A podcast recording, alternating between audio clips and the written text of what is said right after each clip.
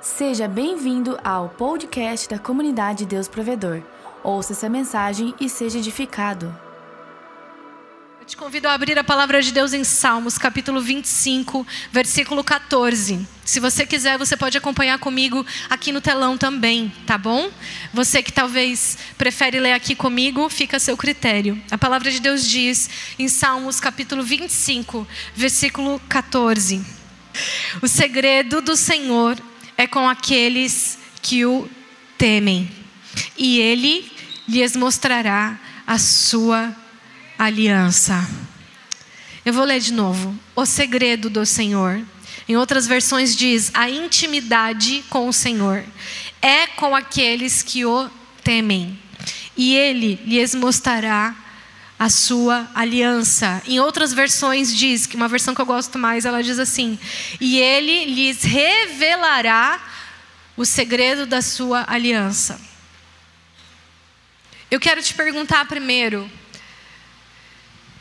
o que que você entende por temer ao Senhor? E nós temos uma mensagem, uma série de mensagens inteiras quatro ou cinco mensagens no YouTube. Se você talvez por algum motivo não estava na época, não assistiu, eu te convido a procurar é, o temor, temor do Senhor, alguma coisa nesse sentido. Atração, sou atração, e você vai encontrar lá uma série de mensagens. Quanto lembro, quantos lembram dessa série de mensagens?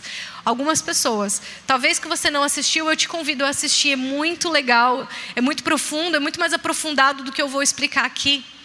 Mas o temor do Senhor, é, de certa forma, nada mais é do que respeito. Não é medo, gente. Existem duas palavras diferentes para tradução na Bíblia sobre medo. O temor, aqui nesse caso, é um respeito, é uma valorização. Então, quem valoriza o Senhor, esses que valorizam, eles vão encontrar um relacionamento com Ele. Os que apenas querem ser usados por Deus, por exemplo, aqueles que querem apenas sair orando por enfermos e ver eles sendo curados e ficar feliz por isso. Tem pessoas que pensam que quem faz isso é porque tem muita intimidade com Deus. Não, ele, ele cura por, por causa do nome dele, não por causa do nome da pessoa. Ele liberta, ele transforma por causa do nome dele, porque ele é fiel à sua palavra, não porque a pessoa, por algum motivo, é especial. Não. Então, na verdade, algumas pessoas podem, até ser usadas por Deus, mas não necessariamente ter intimidade com ele. Mas você tem intimidade, você. O que é intimidade? Quem estava no treinamento do Soso, da liderança, viu quando foi explicado que intimidade vem da palavra intimacy. E essa palavra, ela toda quebradinha no inglês, ela vai ser colocada da forma que eu vejo dentro de você. In é dentro. Ti é você. Dá uma outra forma de, não é you, eu sei que o you é o mais conhecido, mas existe o di no inglês também, que é um inglês mais antigo. In é dentro, ti é você, me é eu e si é o quê? Ver. Então eu vejo dentro de você e você vê dentro de mim. Então isso nada mais é do que intimidade. Agora a palavra de Deus ali no mesmo versículo ele diz: "E ele revelará para esses que o temem e que têm intimidade, ele revelará os segredos da sua aliança. E aí eu te faço uma outra pergunta: o que, que é, o que, que vem na sua mente quando você ouve a palavra aliança? O quê? Graça? Que mais? O que vem na sua mente quando você ouve a palavra aliança? Para alguns, oi? Compromisso, casamento, relacionamento, ótimo. Então, para alguns é tudo isso. Para alguns, quando você ouve a palavra aliança, você, você vai logo associar a um, a um ritual da cerimônia de casamento. Você vai, vai associar ao ritual da cerimônia do casamento. Alguns vão associar as regras que vêm junto com o casamento. Ou seja, quando você casa, começa sem querer criar regras. Por exemplo, você não pode mais sair de casa se você é solteiro e já maior de idade. Você não pode voltar mais a hora que quiser. Você presta contas ao seu cônjuge. Você precisa avisar: olha, eu estou saindo, mas vou voltar a tal hora, estou indo em tal lugar. São regras ou não são? São regras. Algumas pessoas vão associar a palavra aliança a ritual da cerimônia ou a regras que o compromisso do casamento acaba gerando, enquanto que outras pessoas vão associar a aliança a parceria, companheirismo, ao relacionamento, como alguns disseram, compromisso. Algumas pessoas vão associar a aliança ao, a justamente aquilo que eu acabei de falar sobre intimidade, a você, a você ser conhecido e conhecer alguém dia após dias da sua vida dentro de você. Sabe quando você é casado por muito tempo e a pessoa não tem mais como esconder o que está dentro dela? Você olha para ela e você já sabe o que ela está pensando, o que ela está sentindo. Você já sabe o que ela tá, o que ela espera naquele momento, o sentimento que ela está tendo, mesmo que ela está tentando esconder. Isso é intimidade. Você vê dentro da pessoa, você não vê o exterior dela. As pessoas talvez que não conhecem o seu marido, a sua esposa, talvez vão achar que ele está bem, que ela está bem, mas mas você sabe quando ele não está bem e quando ela não está bem, porque você vê dentro dela. E é dessa forma que Deus quer se relacionar com você. Ele já vê dentro de você, mas ele quer, além de ver dentro de você, ele quer revelar coisas que você não sabe que estão dentro de você. Como assim? Sim, por isso que nós vamos no psicólogo. Por que, que nós vamos no psicólogo? Nós vamos porque tem coisas aqui dentro que a gente não consegue processar. A gente não consegue administrar sentimentos, pensamentos, a gente não sabe de onde vem. Então, por mais com, com, com, a gente mesmo, a gente não se conhece completamente. E Deus, Ele conhece lá o seu íntimo. E quando você se relaciona com Ele, Ele consegue te revelar aquilo que está te aprisionando, aquilo que está te levando a cometer coisas que na verdade te prejudicam. E você sabe que te prejudica. Você sabe que está te fazendo mal, mas você não consegue parar, você não consegue evitar. E Deus é aquele teu Pai que quer ter essa intimidade a ponto de de te mostrar o que você não está vendo sobre você mesmo. E uma das principais coisas que ele vai te mostrar é o valor que você tem que às vezes você não enxerga. É o quanto ele acredita em você, que às vezes nem você mesmo acredita mais. Isso, essa é a intimidade que Deus quer ter com você. Deus não é um Deus distante, Deus é um Deus de proximidade, Ele quer estar tá próximo. E o mais incrível disso tudo nessa palavra não é o que eu estou falando sobre o que Deus quer fazer em você e através de você, mas é o fato de você poder. É um caminho de mão dupla. É o fato de, de Ele querer revelar o coração dele para você. Você já parou para pensar? O Deus Todo-Poderoso, Criador dos céus e da terra, quer ter uma intimidade tal com você, que Ele não quer apenas conhecer o seu interior, que Ele já conhece, mas te mostrar e te curar de feridas, de situações que te bloqueiam, mas Ele também quer revelar quem Ele é, cada dia mais para você, o coração dele para você. Então, o que você faz na igreja? O que você faz na igreja toda vez que você vem? O que você faz num culto toda vez que você vem? Você vem para uma cerimônia religiosa? Você pensa na aliança, na sua aliança com Deus, é uma, é uma aliança de ritual, é uma, é uma aliança de regras, é uma aliança do posso ou não posso, ou é uma aliança do relacionamento? Porque Deus não nos chamou para religião, Ele nos chamou para ter um relacionamento. Deus nunca te chamou para ser cristão. Porque cristão é o apelido que as pessoas da época de Jesus deram para eles, porque eles eram tão parecidos com Cristo que eles foram chamados de cristãozinhos. Eles foram chamados de cristãozinhos, cristos pequenos. Isso foi um apelido que deram para eles. Isso nunca foi o que Deus te chamou. Deus nunca te chamou de cristão. Deus nunca disse assim: vem aqui, vem aqui minha boa cristã Daiane. Vem aqui minha boa cristã Sara, minha boa cristã Jamile, meu bom cristão Rubem. Deus nunca te chamou de cristão Rubem. Deus nunca me chamou de cristã. Isso nunca foi o desejo de Deus que você e eu fôssemos cristãos. Evangélicos, crentes, ou seja lá que tipo de título religioso você possa ter. Deus, Deus entregou o seu único filho para colher filhos. Deus entregou o seu único filho para ter uma família e não para ter cristãos religiosos. Quem deu o apelido de cristão foram pessoas, mas Deus te chama de filho, e Deus te chama de filha, e não só filho, mas filha amada, em quem eu tenho prazer. Essa é a verdade de Deus a seu respeito, e essa é a intimidade que Ele quer ter com você. A pergunta que eu faço é: qual é a aliança que você quer ter com Deus? Uma aliança religiosa onde ser cristão é suficiente? Ou uma aliança de intimidade, relacionamento, onde você está mais interessado em conhecer o, os segredos do coração do seu amado. Não apenas de ser conhecido por Ele, mas de conhecer a Ele também. Quantos querem conhecer mais a Deus? Eu sinto que muitas pessoas vieram aqui nesta noite E o Senhor ministrou isso na minha casa. Muitas pessoas vieram aqui nesta noite. Ele iria trazer pessoas aqui nesta noite que estão sem esperança, que estão com a sua vida como se fosse num deserto. Elas olham para um lado, elas não veem saída, elas olham para o outro, elas não veem saída, elas olham para o outro, para frente e elas não veem solução. E Deus te chamou aqui nesta noite para te dizer: filho, filha, eu tenho uma resposta para você. Eu tenho uma saída para você. Eu sou a sua esperança. Eu sou a vitória das suas guerras.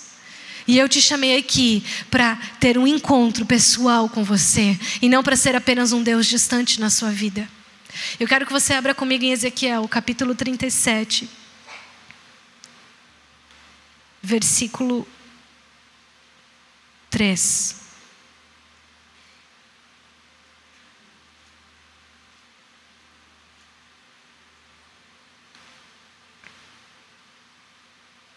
Perdão, versículo 1 desde o início.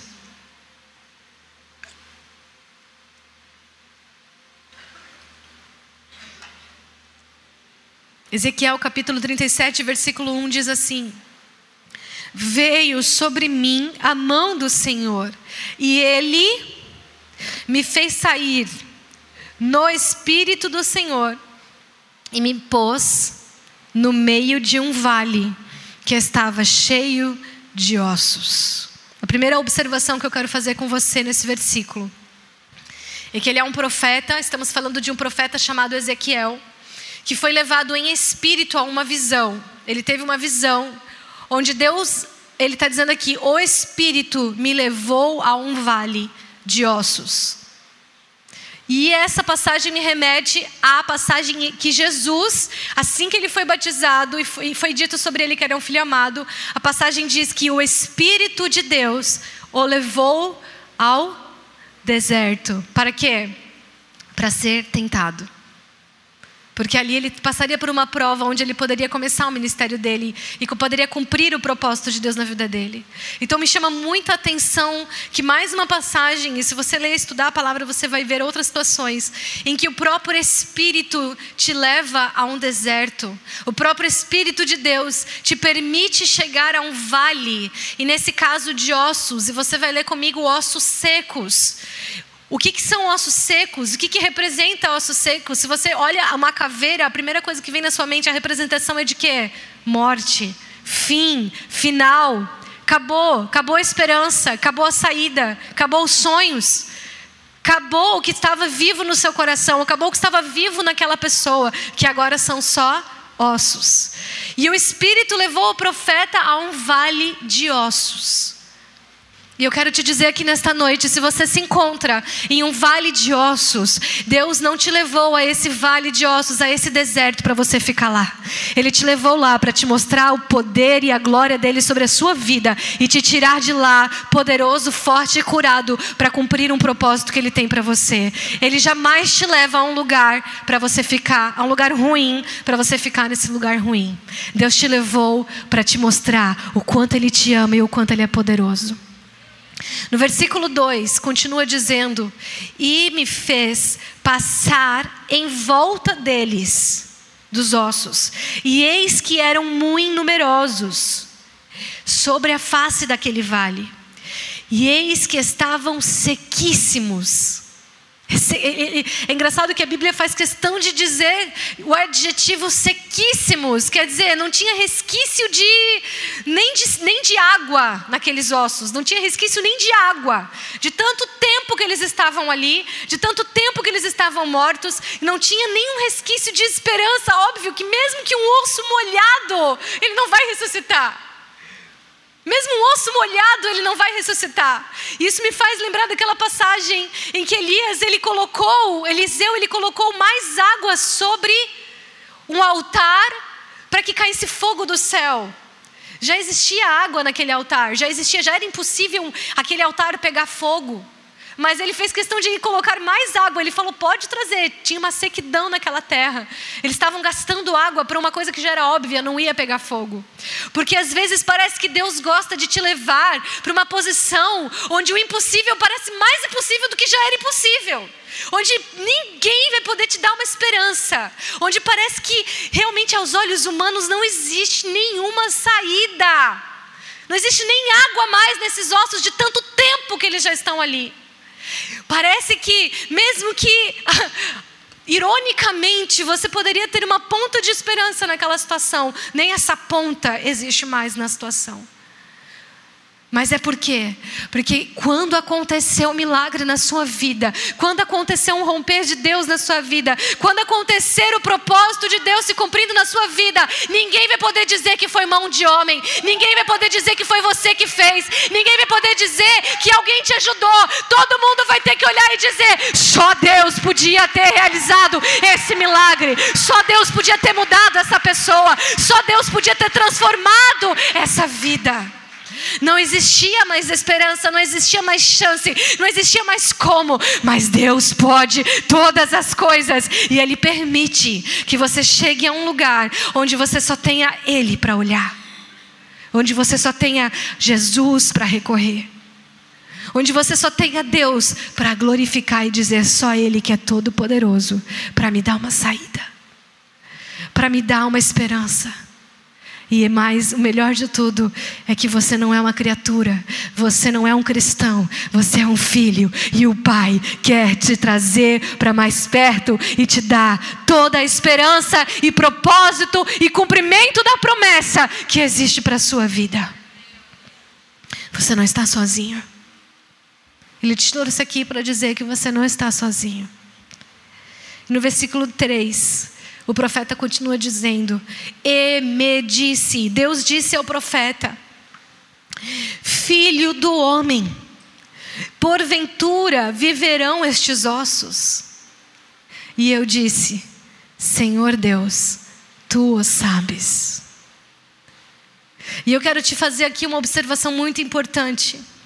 Quando você chega e se depara com uma situação na sua vida em que parece não ter jeito, quando você se depara com um comportamento da sua alma que você parece não conseguir vencer, não conseguir mudar, quando você se depara com um vício que parece que não existe mais quem possa te ajudar, não existe mais quem possa te tirar daquela situação, quando você se depara com a vida e você não vê mais alegria, e você não vê mais esperança, e você não vê mais motivo para viver, quando você se encontra no deserto, que, talvez o próprio Deus te levou até Ele para poder se encontrar contigo, para poder falar contigo, porque talvez só no deserto você realmente daria atenção para Ele. Talvez só no deserto você levaria a sua atenção para Ele. Talvez só no deserto você daria uma chance para Ele te dizer o quanto Ele te ama. Talvez só no deserto, quando ninguém mais pode te ajudar, você se voltaria para Deus e diria: Tá bom, eu te dou uma chance, me mostre então o quanto você é real. E ele te deixa se deparar com uma situação que parece impossível, para te poder fazer uma pergunta: Filho do homem, filha, filho, você porventura crê que estes ossos viverão? Em outras versões diz: Você acredita que é possível que estes ossos tornem a viver? Ele te depara a uma situação para poder te fazer uma pergunta. Filho, filha, com quem que você vai fazer parceria? Em quem que você vai acreditar? No que os seus olhos estão vendo ou na minha promessa e na minha vida para você? Ele te leva ao deserto para te fazer uma pergunta, filho, filha, você acredita que existe uma terra prometida em que eu estou te direcionando? Ou você acha que você vai ficar aqui e vai morrer nesse deserto? E que eu te chamei para ficar nesse deserto? Então Deus te chama ao deserto, Deus te chama a uma situação impossível para poder te perguntar: em quem você vai acreditar mais? Na mentira do que os seus olhos estão vendo, do que o seu coração está te dizendo, do que os seus sentimentos estão te mostrando? do que a desesperança está te apontando, ou você vai acreditar na minha verdade, na minha palavra, na minha promessa, que eu te criei por um propósito, que eu te criei para cumprir algo na sua vida, ou você vai acreditar que você não nasceu por acaso. A palavra de Deus diz que existe o um mundo visível e existe o um mundo invisível. Ou seja, existem duas realidades: a realidade que você vê e a realidade de Deus. Existe a realidade que você vê e a realidade de Deus. E quando você se depara com um deserto, Deus vai te perguntar em qual realidade você crê: na realidade que os seus olhos estão vendo, ou na realidade que o meu espírito quer te levar, numa realidade que é mais real do que a que você está vendo. Porque Deus não te pede para mudar a sua situação. Deus não te pede para ser forte o suficiente para transformar a sua vida. Deus não te pede para morrer numa cruz e ressuscitar. Deus só te pede para você crer em quem fez isso e pode mudar a sua vida. Deus não te pede para ser forte, ou poderoso, ou a poderosa, que vai transformar a sua realidade. Deus só te pede, você crê? Você crê em mim o suficiente que eu posso mudar essa situação? Você crê que eu sou o Deus impossível, que posso mudar a realidade da sua vida? Ou você vai entrar em parceria com a desilusão? Ou você vai entrar em parceria e vai acreditar mais na desesperança? Você vai acreditar mais na mentira de que você não tem jeito, na mentira de que você não vai dar em nada, na mentira de que a vida não vale a pena? Em que realidade você vai acreditar?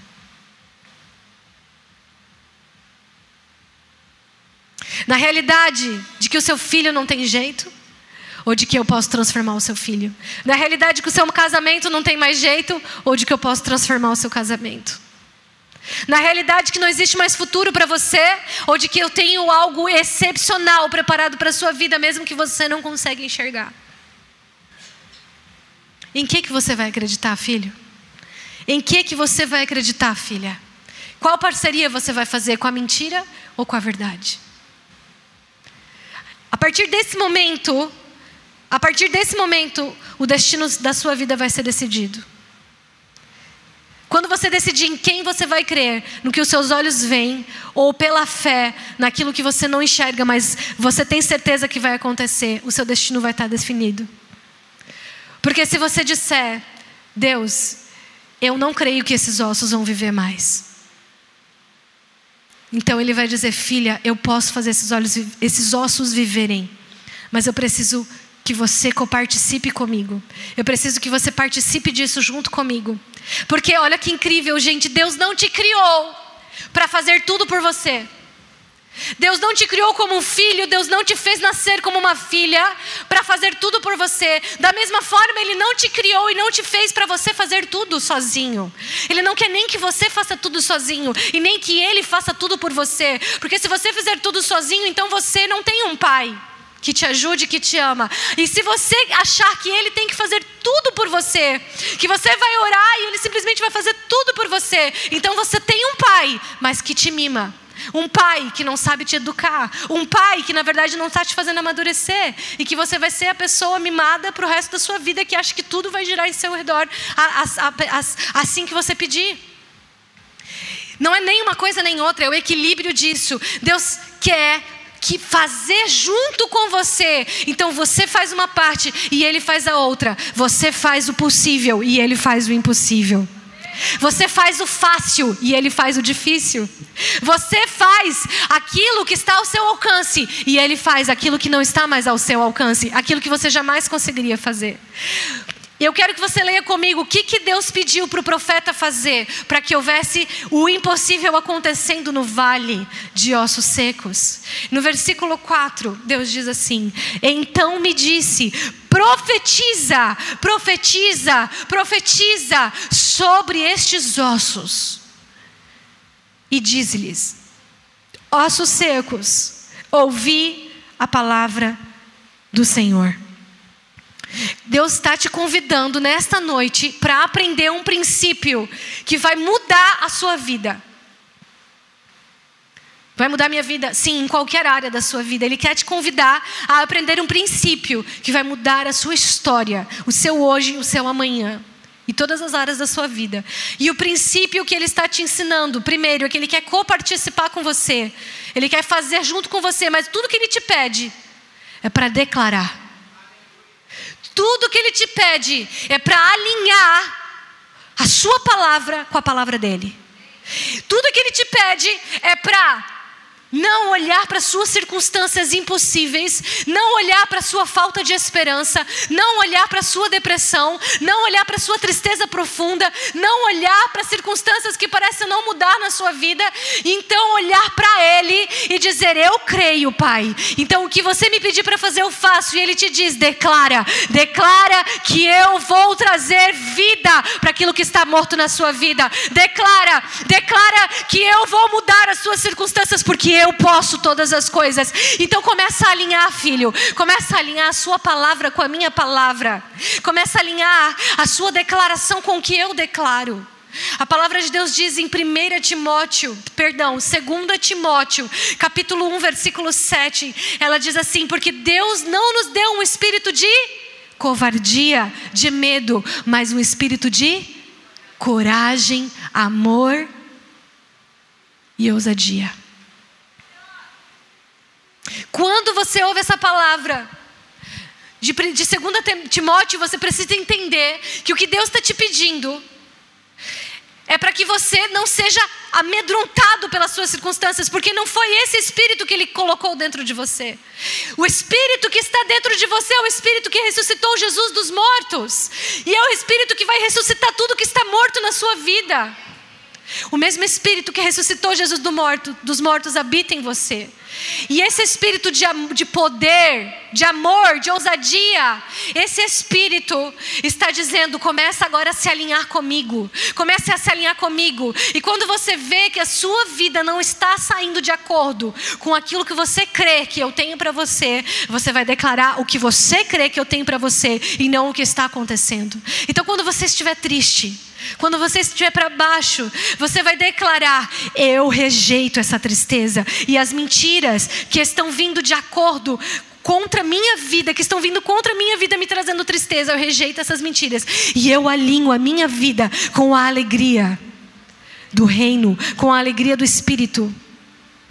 Em Romanos capítulo 14, versículo 17, a palavra de Deus diz que o reino de Deus não é comida nem bebida, mas é justiça, paz e alegria. Quantos são cidadãos do reino de Deus aqui? Quantos são cidadãos do reino de Deus? Ou você é um cristão? Você é um filho, cidadão, filho do rei? Ou você é um cristão? Você tem uma aliança com Deus apenas na cerimônia, apenas de regras? Ou você tem uma aliança com Deus que define você poder olhar dentro do coração dele e receber segredos de Deus, receber segredos do coração de Deus. Você está satisfeito em vir para a igreja só ser um cristão? Tudo bem, isso não é um pecado, não tem problema, mas eu te digo, você está perdendo a melhor parte. Queridos, se você é um cidadão do reino de Deus, está disponível para a sua vida justiça, paz e alegria. Está disponível para a sua vida justiça, paz e alegria. Preste atenção, quando você está triste, o que, que você faz? Você abraça a tristeza e diz: É isso aí, vamos caminhar hoje. É isso aí, tristeza. É, hoje não está sendo um bom dia, vamos ficar assim até o final do dia, quem sabe amanhã melhora. Se você está sem esperança, se você está atribulado, o que, que você faz? Você abraça essa tribulação, você olha para suas circunstâncias e fala: Meu Deus, que difícil, meu Deus, esse chefe está complicado, meu Deus, esse trabalho, onde é que vai chegar nesse trabalho? Meu Deus, o que, que vai ser desse casamento, Jesus? Você abraça a tribulação e você fica assim: É, vamos ver, quem sabe um dia isso melhora, é isso aí, vamos ver, quem sabe um dia isso vai ser transformado. O que, que você faz quando você vê circunstâncias impossíveis da sua vida que você não tem mais esperança? Esperança. Você abraça isso. Caminha de mão dada e diz: É isso aí, vamos lá, vamos viver a vida desse jeito. Ou você rejeita aquela circunstância, rejeita aquela realidade mentirosa e passa a declarar que você é um cidadão do reino e que você tem direito à alegria do espírito e que você tem direito a uma paz que excede todo entendimento. Sabe por que a paz excede todo entendimento? Porque na verdade aquela circunstância realmente não deveria te trazer paz. Na verdade, a situação da sua vida realmente não deveria te trazer paz nenhuma. A tribulação está de acordo com os olhos humanos. A tribulação está realmente de acordo com aquela realidade. Mas se você é um cidadão do reino, queridos, preste atenção. Você precisa entrar em parceria com a verdade. E a verdade é que você tem acesso a uma paz que excede todo entendimento. Você tem acesso a um poder que pode transformar aquela circunstância. Mas a pergunta de Deus para você de novo é: você crê? A verdade é que muitos de vocês não creem mais. Muitos de vocês abraçaram as mentiras da sua realidade e disseram assim: tá bom ser cristão, tá bom vir para a igreja. Eu não preciso muito mais que isso, isso aqui já me traz um alívio toda vez que eu venho. Enquanto que Deus quer mudar a sua realidade. Preste atenção, existe um, um princípio que eu ouvi na Bethel eu achei fantástico. E eu preciso ensinar isso para você. Eu, e tem mudado a minha vida. Tem mudado a minha vida esse princípio. E o princípio ele se chama obediência física traz um romper espiritual. Você pode dizer comigo, obediência física traz um romper espiritual. O que, que significa obediência física traz um romper espiritual? Significa justamente declarar, por exemplo, que quando você não, quando você está triste, a gente não tem uns dias maus. Eu tenho muitos dias maus, gente. Todo mundo tem circunstâncias. Inclusive essa quinta-feira, eu passei das duas da tarde às oito da noite no hospital com a Rebeca, porque ela estava com dor e eu estava preocupada. Ela já estava reclamando há muito tempo. Quando a gente chegou lá, eles tiraram um raio-x e ela tinha algo no intestino. Naquele momento, eu podia ter feito parceria com a preocupação, eu podia ter feito parceria com o medo, eu podia ter feito parceria com a dúvida, eu podia ter questionado, Deus, como é que tu deixou minha filha comer um negócio? Porque a primeira coisa que as pessoas fazem quando algo de ruim acontece, elas fazem parceria com o medo, com a dúvida, elas começam a questionar Deus, por que que tu deixou, por que que tu fez, por que que tu permitiu? Mas naquele momento eu decidi que a minha obediência física ia trazer um, um romper na vida da minha filha e que não ia ser nada. Então eu, eu, por mais que tinha todo aquele ambiente ruim, eu entrei confiante e eu vi a, a primeira frase da médica pro, pro cirurgião foi assim, foi, foi bem assim. Meu Deus, não dá para dizer que ela tem nada, né? Olha só que vida que ela tem, que que menina imperativa. Eu, é mesmo, querida, não viu nada, amada. Olha só como ela está ativa, não dá para dizer que ela tem nada. O que, que você entende por essa frase, irmãos? Que ela tinha alguma coisa? Que tinha alguma coisa errada realmente com ela, mas que eles estavam surpreendidos com a energia, com a vida dela. E ele começou a palpar e começar a palpar aquela coisa, aquele drama. Gente, não me falaram nada. Passou 10 minutos daquela consulta, não me falaram nada. E eu, pois é, doutor, o que, que é? Não demore, porque assim, né? Tipo assim, vai falar ou não vai? Já esperei todo esse tempo aqui. Aí ele olhou para mim e falou assim: Olha, nós acreditamos, pelo que a gente viu primeiro parecia algo sério, mas agora a gente acredita que é bem pequenininho que dá para sair pelo cocô. Eu falei: Eu sabia, eu sabia, glória a Deus. e a gente, então, viu ali Queridos, eu creio no romper, eu creio no milagre, e eu, mas eu podia ter feito parceria com a mentira. E só Deus sabe o que iria acontecer. Se eu tivesse declarado, puxa vida, ela vai ter que passar por uma cirurgia, poxa, não sei o que tá coisa séria. Eu ia ficar aflito o dia inteiro. Eu estou te contando esse exemplo que, me, que aconteceu comigo agora. E esse princípio mudou a minha vida. Mudou a minha vida, porque quando você acorda e às vezes você se depara com uma notícia ruim do seu dia, com uma notícia ruim da sua vida, com alguma situação na sua casa, com alguma situação da sua alma, do seu interior, que às vezes não tem nem explicação, o que que você faz? Você vai se você vai fazer parceria com aquilo e vai dizer assim: é, é assim mesmo, a vida é assim mesmo, meu casamento é assim mesmo, a minha vida é assim mesmo, é, eu já estou depressão assim mesmo, tem pão mesmo, tenho que fazer. Ou você vai declarar: não, eu sou filha de Deus e eu sou cidadão do reino e eu creio que a justiça, a paz e a alegria vão se manifestar na minha vida, então eu rejeito as mentiras das circunstâncias e eu faço parceria com a verdade de Deus sobre a minha vida e eu declaro: Senhor, a tua alegria sobre mim, a tua paz sobre mim, a tua justiça sobre mim, o teu espírito sobre mim, e eu vou enfrentar esse dia, não porque eu posso, mas porque tu pode todas as coisas.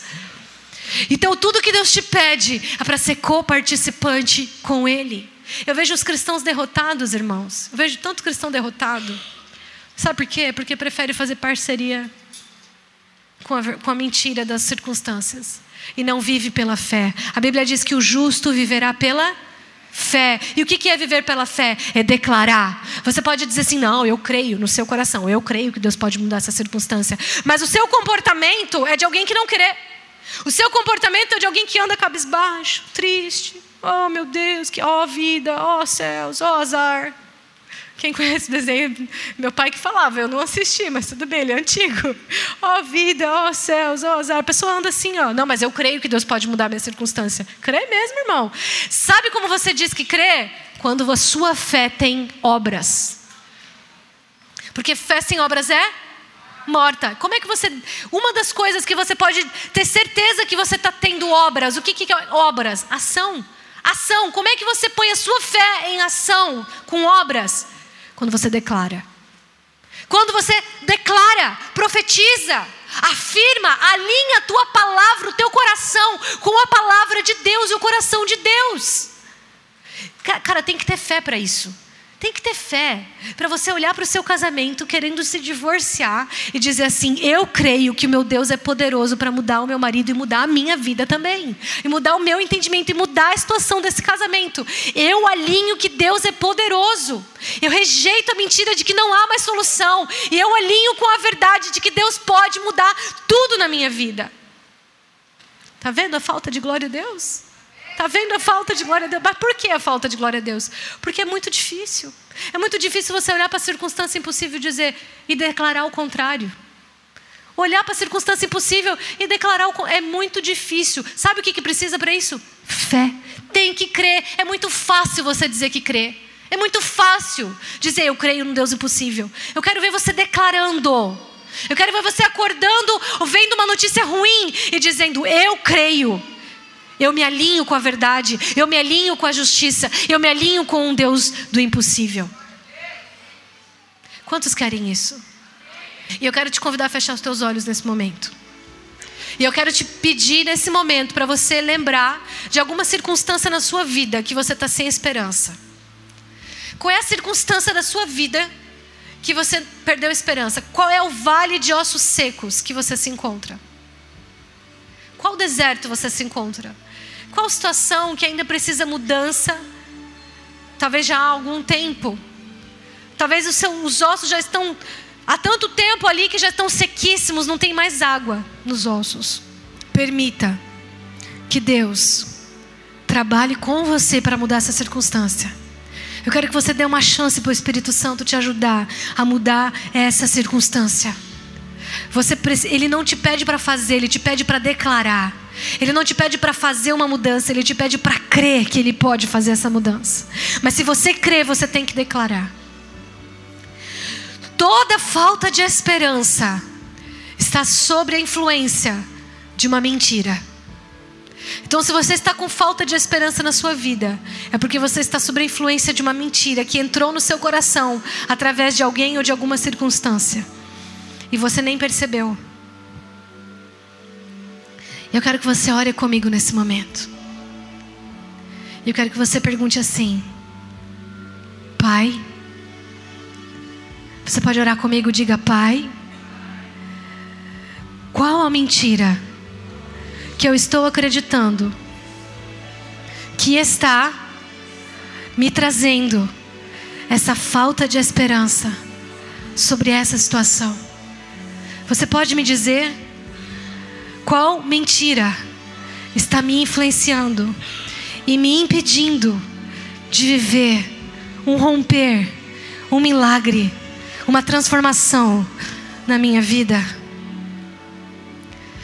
Aquilo que Deus falar com você no seu coração, a primeira coisa que vier na sua mente, no seu coração, qualquer impressão na sua alma, é o próprio Deus falando com você. Aleluia, Jesus. Aleluia, Jesus.